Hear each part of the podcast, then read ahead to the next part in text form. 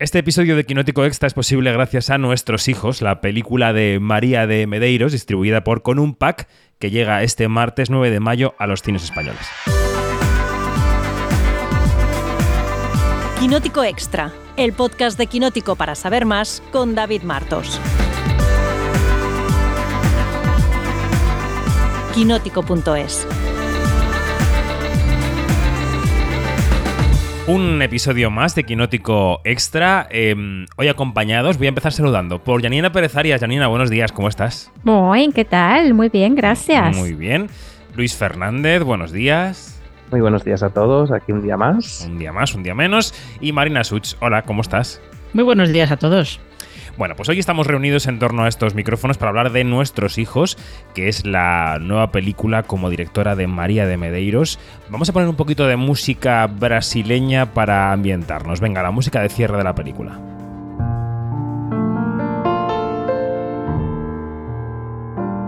Se amaram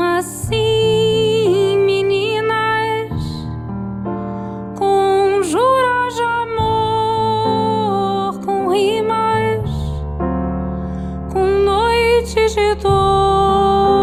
com sinas. Se amaram assim, morenas, amarras de amor, pequenas, com versos em flor. Se amaram e foram crescendo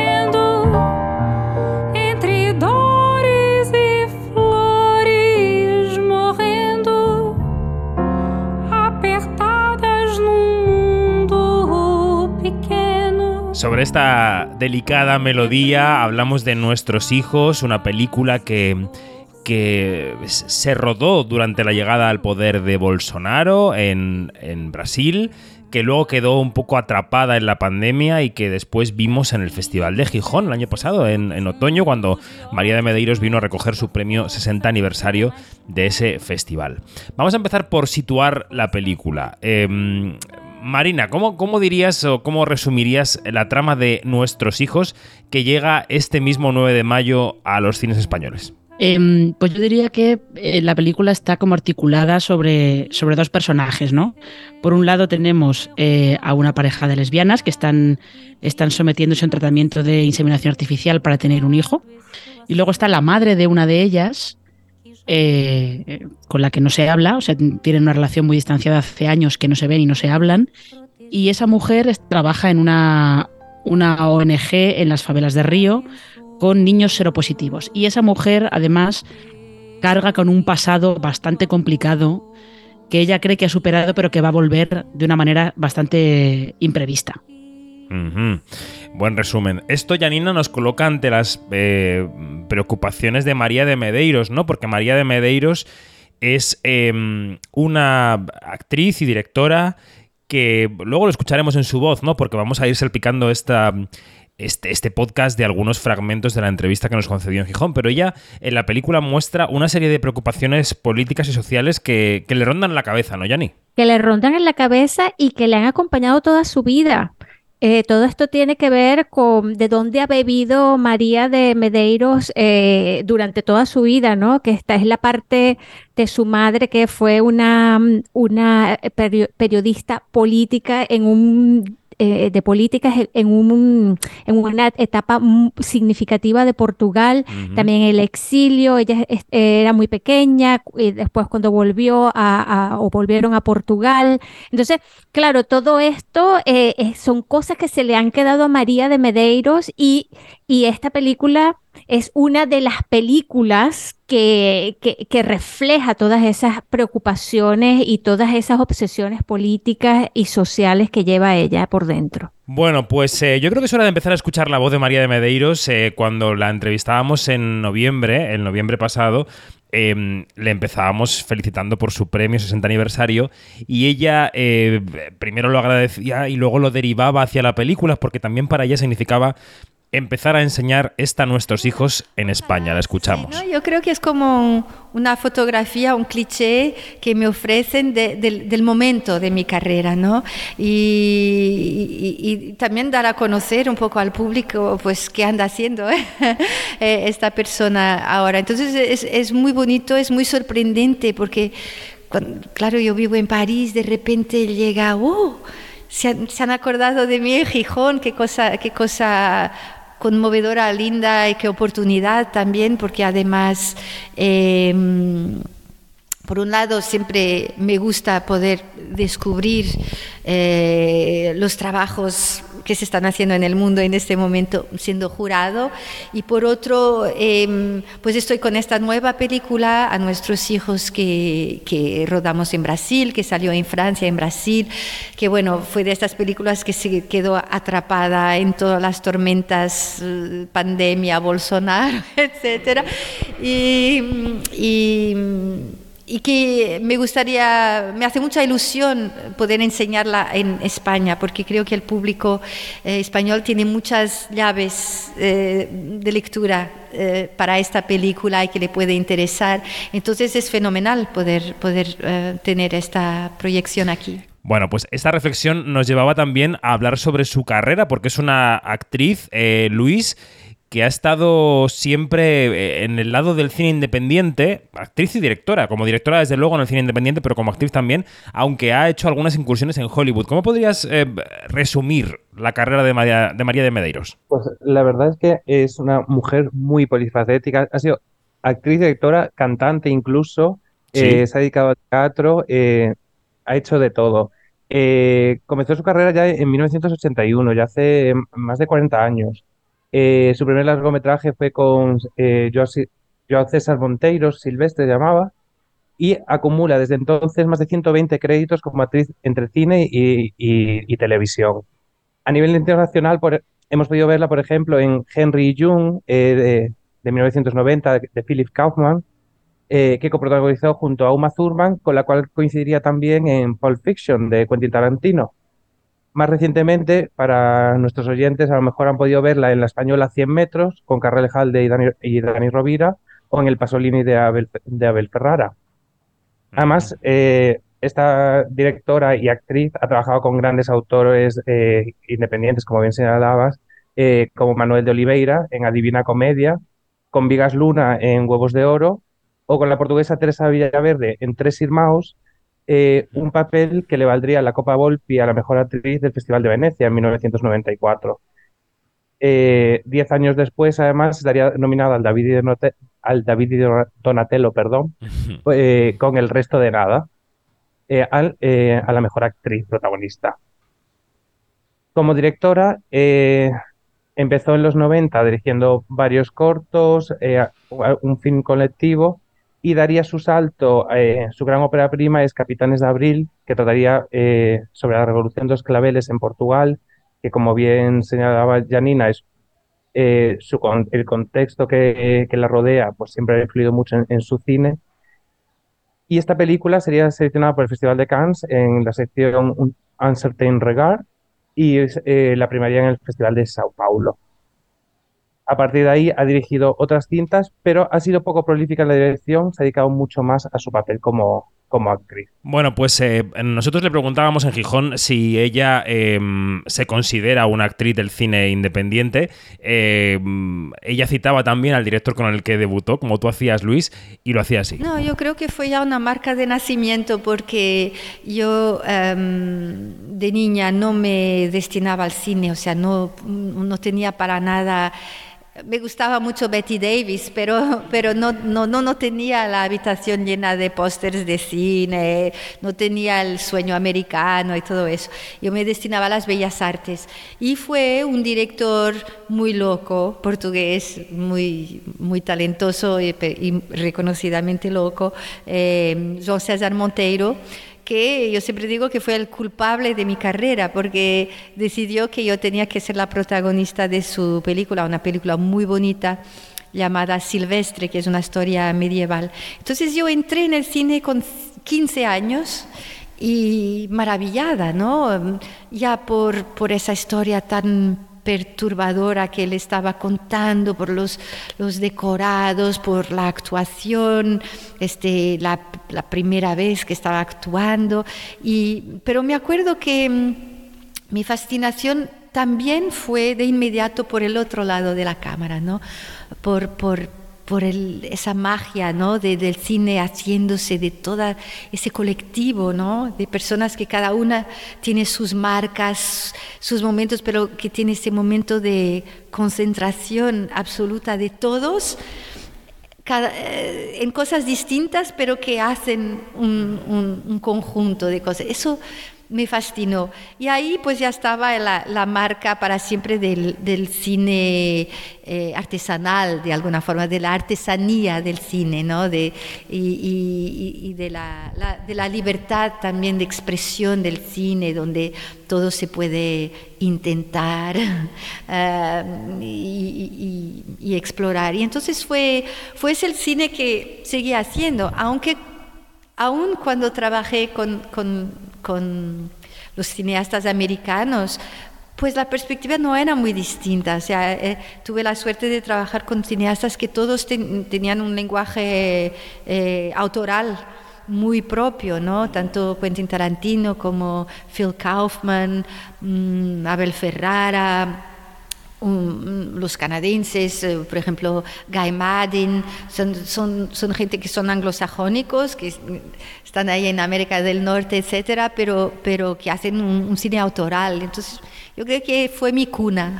Pero luego eh, matizaba que no es que ella esté em, huyendo del cine mainstream, sino que eh, que le parece muy bien el cine mainstream, pero que en el cine hollywoodiense o mainstream, como estamos diciendo, que ha trabajado, eh, la trataron siempre como si fuera una producción independiente. Es decir, que encontró en los grandes maestros americanos, como Kaufman o como Tarantino, a los dos que también tú citabas, Luis, eh, encontró en ellos a dos autores de cine independiente con hechuras de cine más grande. Y lo explicaba así. No, eh, o sea, no, tengo nada contra el mainstream. Al contrario, creo que, que que el cine de autor debe integrar el mainstream, que es algo que, por ejemplo, eh, Quentin Tarantino ha, conseguido muy bien, o sea, porque no hay cine más autoral que el suyo, y sin embargo eh, es, consiguió entrar completamente en el mainstream, es, absolutamente visto eh, en todo el mundo. Entonces, eh, no, solo rechacé cosas que me parecían absurdas o muy muy repetitivas en el sentido que ahí cuando haces algo que, que funciona, pues luego te proponen 10, eh, sí, la, la forma, y, eso no me pareció muy interesante, pero, pero no tengo nada contra el mainstream y, y creo que es eso, hay, hay que que llenar el mainstream de cosas interesantes.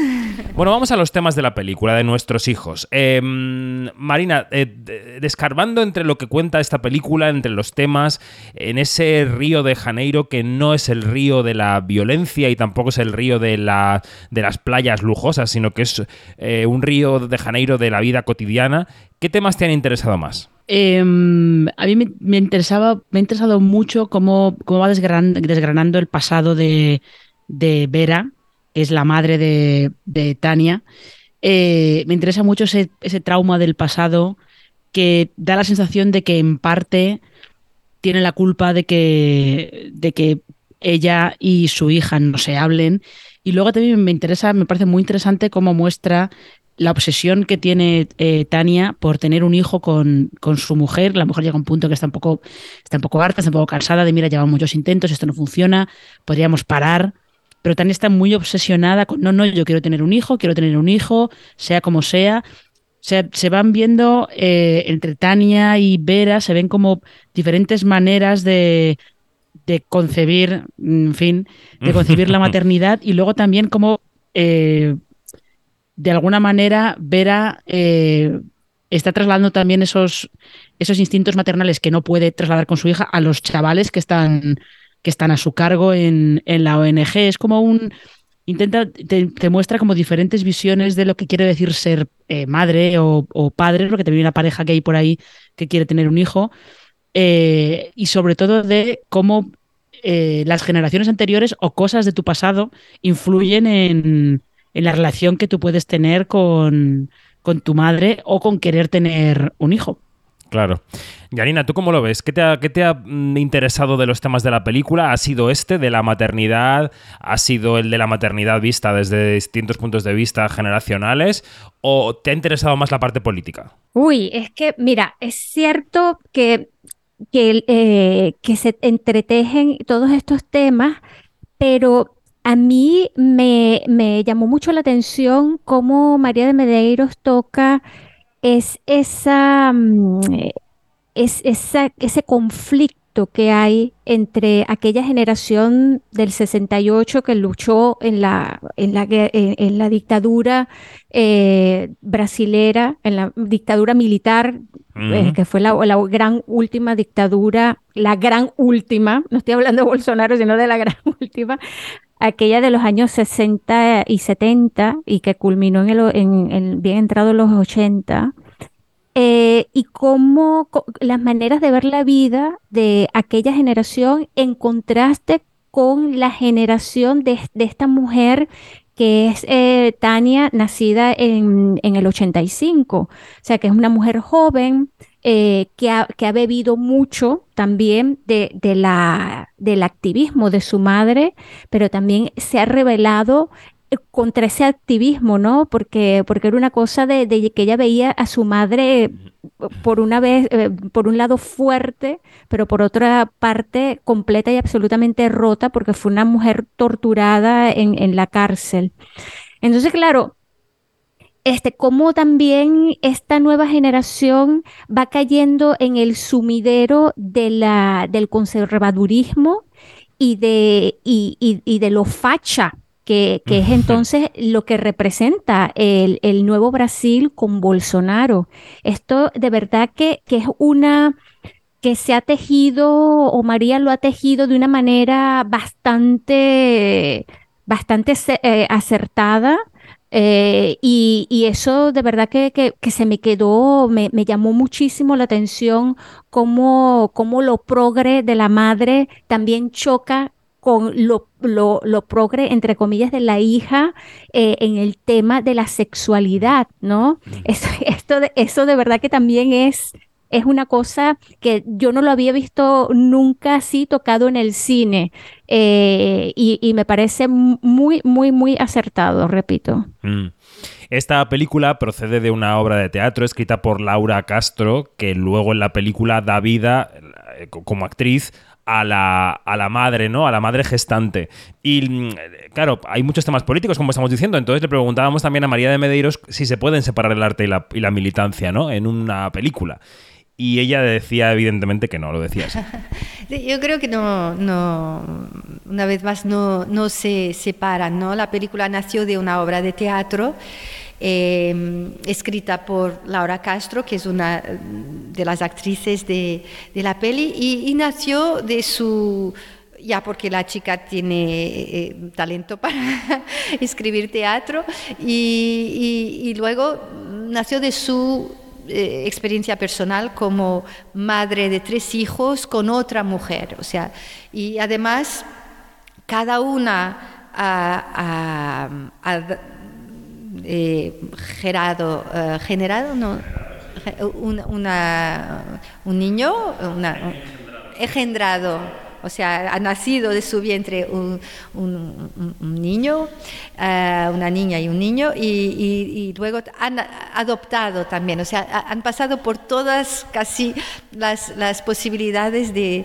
eh, una pareja homosexual. Entonces, em, ya en la obra de teatro estaba eso, estaba, estaba la experiencia, estaba eh, el la, militancia ¿no? de su, de, su eh, lucha ¿no? para tener esos niños estaba el deseo de expresión eh, artística. Y a partir de ahí ella me propuso pues, hacer el papel de, de la madre, porque en la obra es nada más que un largo diálogo entre madre e hija y un confronto interesante de, de, generaciones, de las prioridades de cada generación, pero yo le propuse, yo de inmediato vi una película ahí y, le, propuse que ampliáramos el propósito y, que fuéramos más hondo también en, las problemáticas que estaban justo como por ahí, eh, pero no estaban eh, desarrolladas, por ejemplo, todo el, pasado de la madre, eh, el pasado político de la madre. y o sea, el deseo artístico siempre eh, fue el más importante. Yo no, no, no, hago cine militante, yo si milito por algo es por la libertad y, y, la diversidad. Entonces yo creo que el propósito es realmente artístico.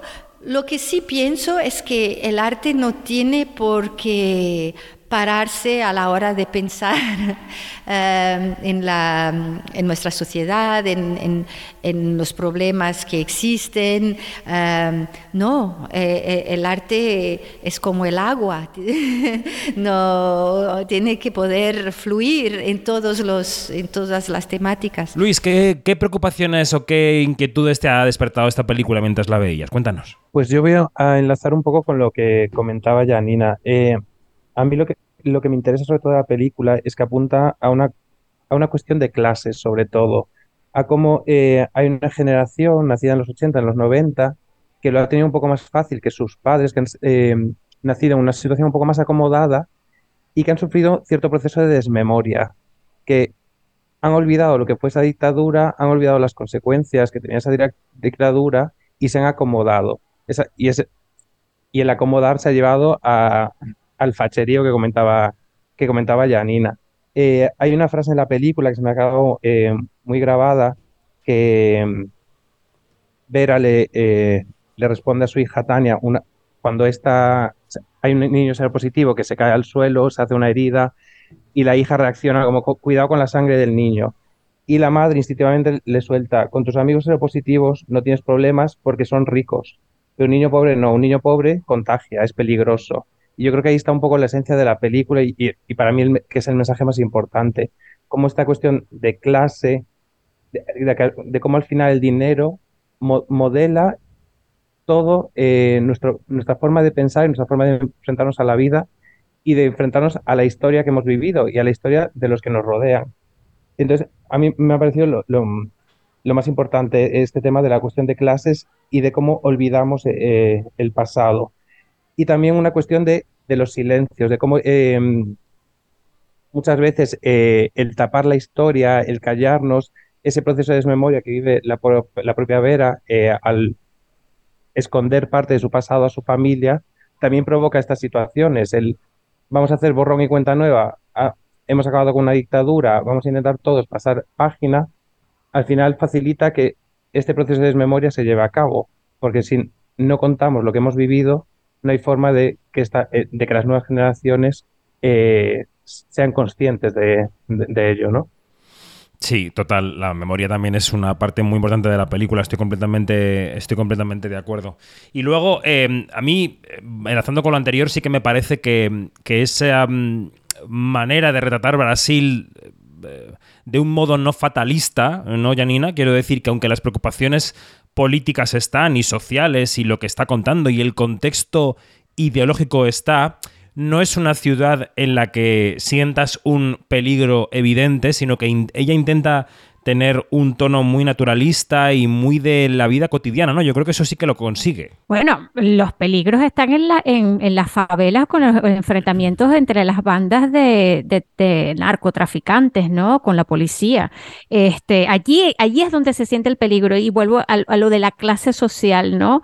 Pareciera como que en, las favelas solamente es donde, donde reina el territorio comanche, pero luego en la, tú ves a, a Tania en el medio de la calle con, sus, con su móvil último modelo eh, despreocupada. Este, esto mm, de verdad que, ese contraste, yo creo que María lo, lo quiso marcar bastante, bastante, bastante, ¿no? Y hay otra cosa, perdona que, que me, que, que me, que me, que me tome la libertad de volver a, lo de la memoria, porque es que María, este, esta película en, eh, tiene una conexión bastante, bastante íntima con un trabajo anterior de María de Medeiros, que es un documental que se llama Repare Bem, que allí fue un documental bastante, bastante significativo porque mm, se lo propuso la Comisión de Amnistía y Reparación de Brasil cuando Lula da Silva eh, era presidente. Eh, estoy hablando de, del, la anterior ocasión. sí, del 2012, 2011. Y, y fíjate que este, este documental que coincide también con la ida de, de María para hacer la obra de teatro, pues e, encajan perfectamente, porque allí ella tuvo la oportunidad eh, de, contactar con diferentes, con diferentes personas que, habían sido em, las, este, víctimas de la, de la dictadura y una de ellas, una de ellas está en la película, que es Clarice, eh, que es la que es el personaje de Clarice, y muchas de, muchos de los recuerdos de Clarice están en esa, en, lo, que, en lo que es la memoria de, de, Vera.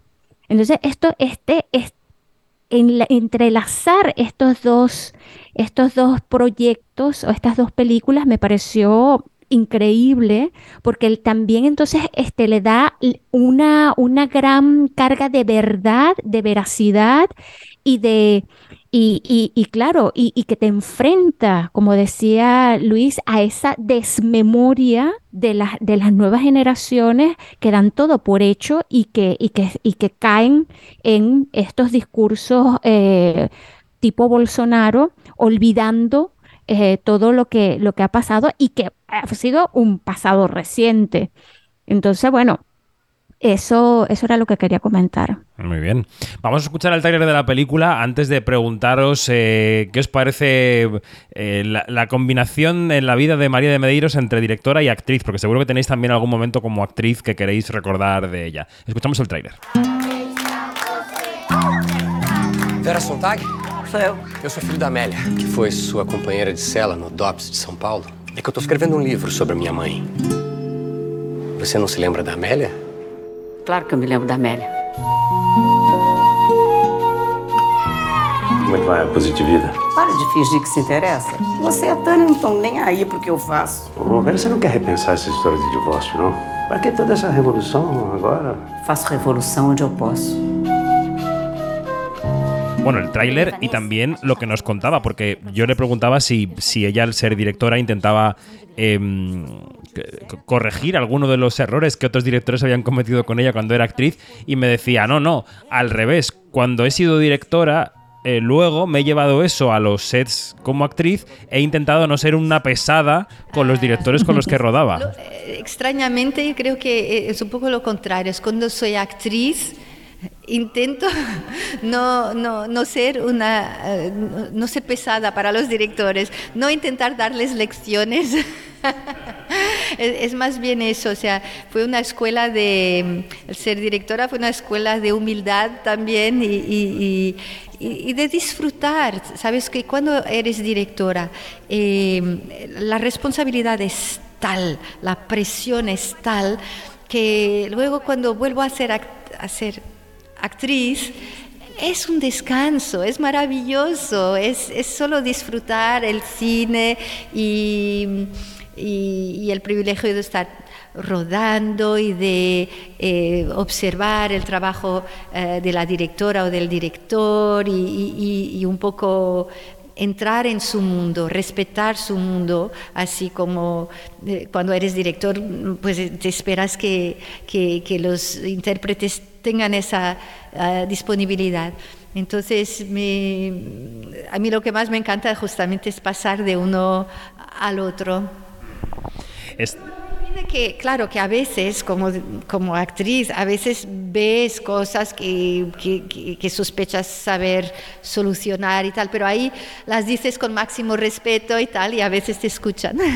¿Qué tipo de directora diríais que es María de Medeiros a la luz de esta película? Y, y, no sé si es una actriz que os gusta, que no os gusta, que habéis visto en alguna película de las míticas que ha mencionado Luis. No sé, Marina, ¿qué tipo de directora dirías que es eh, a la luz de la película que estamos eh, comentando? y, y si no sé si tienes algún papel relevante suyo que sea icónico para ti. Icónico, la verdad, os prometo que ahora mismo solamente me viene a la cabeza el de, el de, Pulp, Fiction, que es cortísimo, porque es cortísimo. Creo que María de Medeiros como actriz siempre, por lo menos eh, cuando yo la he visto en alguna cosa, tenía como esa sensación de... de mm, no de, que viene de otro mundo, pero como una sensación de, eh, de que hay algo detrás hay algo detrás de, esa cara que está ahí, esté funcionando y que tú no consigues ver, pero que está ahí. Como que hay algo debajo de la superficie que siempre está eh, peleando por salir, ¿no? Y mm, en el caso, en el caso de, esta película, como directora, por lo menos aquí lo que se nota es que ella está muy preocupada de, mm, de mostrar, como han dicho Janine y Luis, de mostrar eh, la vida diaria, ¿no? Mostrar toda esta, toda esta historia, todos estos temas desde la cotidianidad pues estos personajes están viviendo su vida en, en Río. En Río conviven estas, estas dos realidades, la de las favelas y, y la de eh, la ciudad, pues con la gente con profesiones liberales y un poco más, poco más acomodada. Y ella como que va buscando mucho esa cotidianidad y darte también detalles. Porque, por ejemplo, la relación que hay, la manera en la que te enseña a, a los niños de, de la ONG, es como muy, eh, muy natural y como muy orgánica, ¿no? Si a ti te dicen, yo he puesto la cámara en una ONG real y simplemente he estado rodando a unos niños que estaban ahí jugando en un cumpleaños tal, te lo puedes, creer perfectamente. O sea, como que va persiguiendo mucho la verdad de, esa cotidianidad y de, la relación eh, diaria, no solo diaria, sino que además entre, Tania y, Vera tampoco hay un momento de epifanía de estos de, oh, Dios mío, vamos, me he caído del caballo y vamos a cambiar. No, o sea, ellas pues les van pasando cosas, buscan la manera de, de volver a conectar, pero sabes que hay ciertas cosas en las que siempre van a estar eh, separadas, pero bueno, pues hay una cosita aquí, otra cosita allá, como pequeñitos, pequeñitos detalles y pequeñitos momentos. Mm. Luis, ¿qué tipo de directora dirías que es eh, María a la luz de esta película? ¿Y alguna escena mítica que tengas de ella en la retina o no? Eh, pues tipo de directora, yo diría que es una directora naturalista. Eh, creo que aboga por esa naturalidad en, todas sus películas, huyendo mucho de, de los artificios. creo que deposita gran parte de su confianza en el guion, eh, creo que es de estas directoras que eh, confía genuinamente en que un buen trabajo de guion es el, fundamento de una buena película.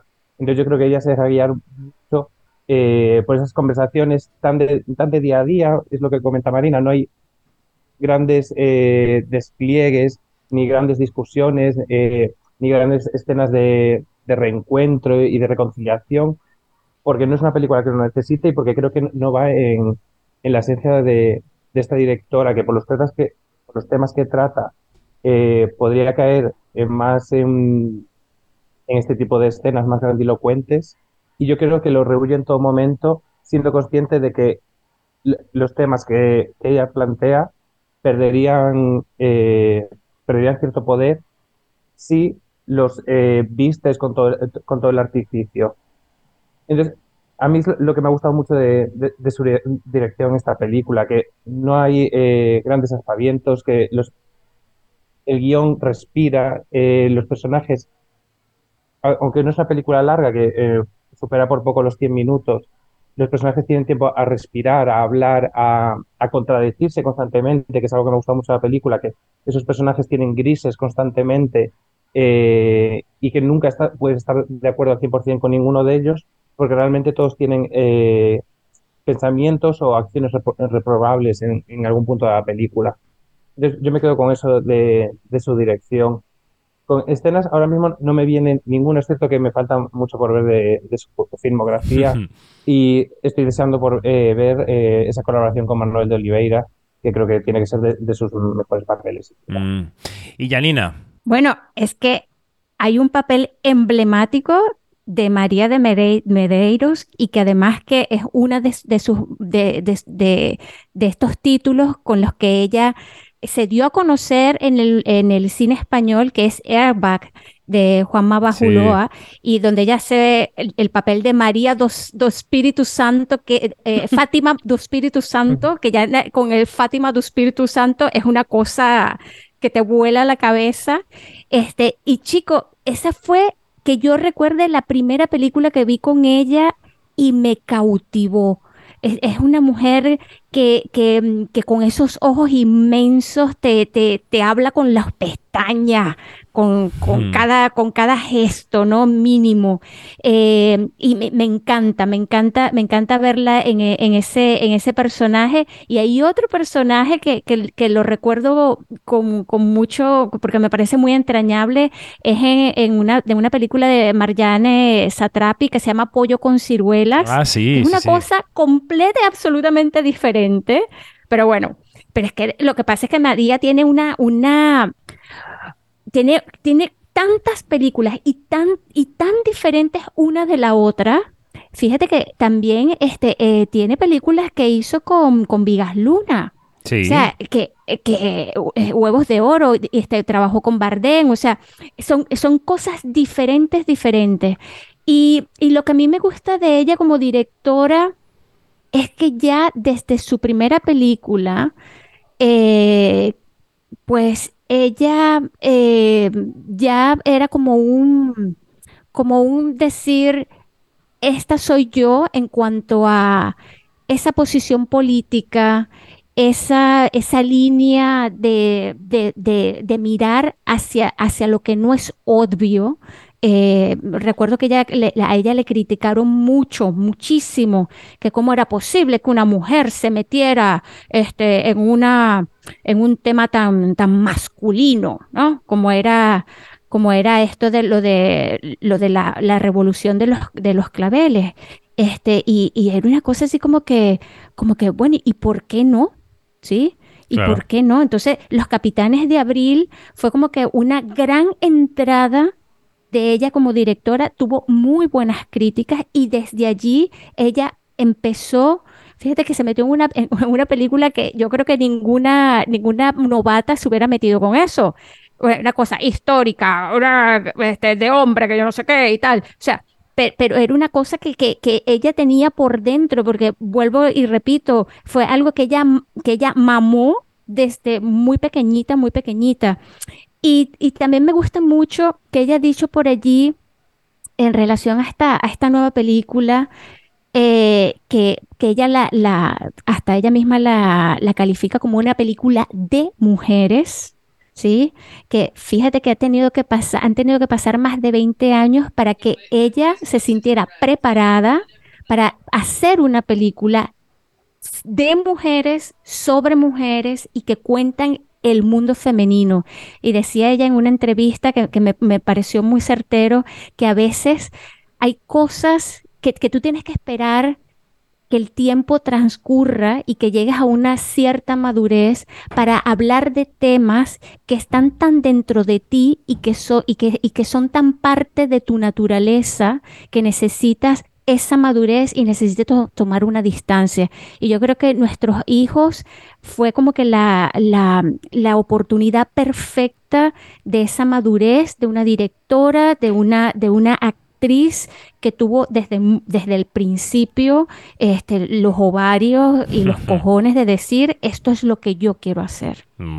Pues esto me lleva a la última, al último fragmento de la entrevista que quería compartir con vosotras y vosotros, que es eh, una pregunta que le hacía sobre el Me Too, y ella se mostraba agradecida a las revolucionarias, como las llamaba, que habían pasado de las ideas a la palabra y a los hechos, eh, denunciando desigualdad y abusos en el mundo del cine. No, yo creo que el movimiento MeToo es importantísimo. Les estoy infinitamente reconocida, grata a, esas uh, chicas y mujeres por, por haber hecho esa auténtica revolución que es pasar del silencio a la palabra, porque claro, todas sabemos, todas hemos vivido cosas y durante muchos años yo hasta pensaba, no, yo, yo la verdad, yo hasta que tuve, tuve suerte. Y luego empiezo a acordarme, a acordarme, no, todas hemos pasado. Pasa que no, no, encontrábamos que fuera importante, minimizábamos eh, lo que habíamos vivido. Es curioso porque ahora para esta película, eh, manteniendo las, las distancias obviamente, pero... Eh, he trabajado mucho eh, y, para mi anterior película, un documental eh, sobre eh, justamente una víctima de la dictadura militar en Brasil, que me sirvió mucho como investigación, pues hablando con, con, Denise y hablando con, con, mujeres que sufrieron la tortura, pero Denise en particular, ella me dijo, durante años yo minimizaba lo que había pasado conmigo, el hecho de haber estado encinta, eh, maltratada por militares, haber eh, dado a luz mi hija rodeada de mitralletas, yo minimizaba porque sabía que había gente que había pasado por cosas mucho peores. Eh, y, yo creo que tenemos esa tendencia en todos aspectos. Decía, ah, no, al final no fue nada grave, pero lo que trajo el movimiento MeToo es, es, es, que sepamos que sí que es grave, que sí que participa de un estado de cosas general eh, muy grave y que, mm, y que hoy en día pues, se, pueda hablar de, se pueda hablar de eso y que, esa, y que esa palabra sea escuchada y haya una tomada de conciencia general. Entonces, eh, creo que es muy importante y que creo que hay que seguir, porque todas las revoluciones se tienen que seguir. Pues ha sido un rato interesante hablando de María de Medeiros y de su película Nuestros hijos, que desde hoy, atentos a vuestra cartelera, está en algunos cines españoles. Así que, Janina, Marina, Luis, gracias. Un beso para los tres. Igualmente. Adiós.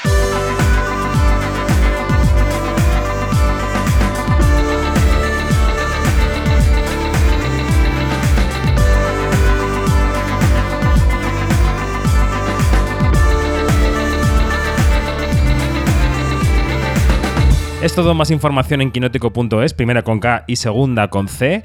Y en nuestras redes sociales, donde somos Quinótico, primera con K y segunda con C. Ya sabéis que toda la información y todos los podcasts están en nuestra página web, en Quinótico. Seguimos, adiós.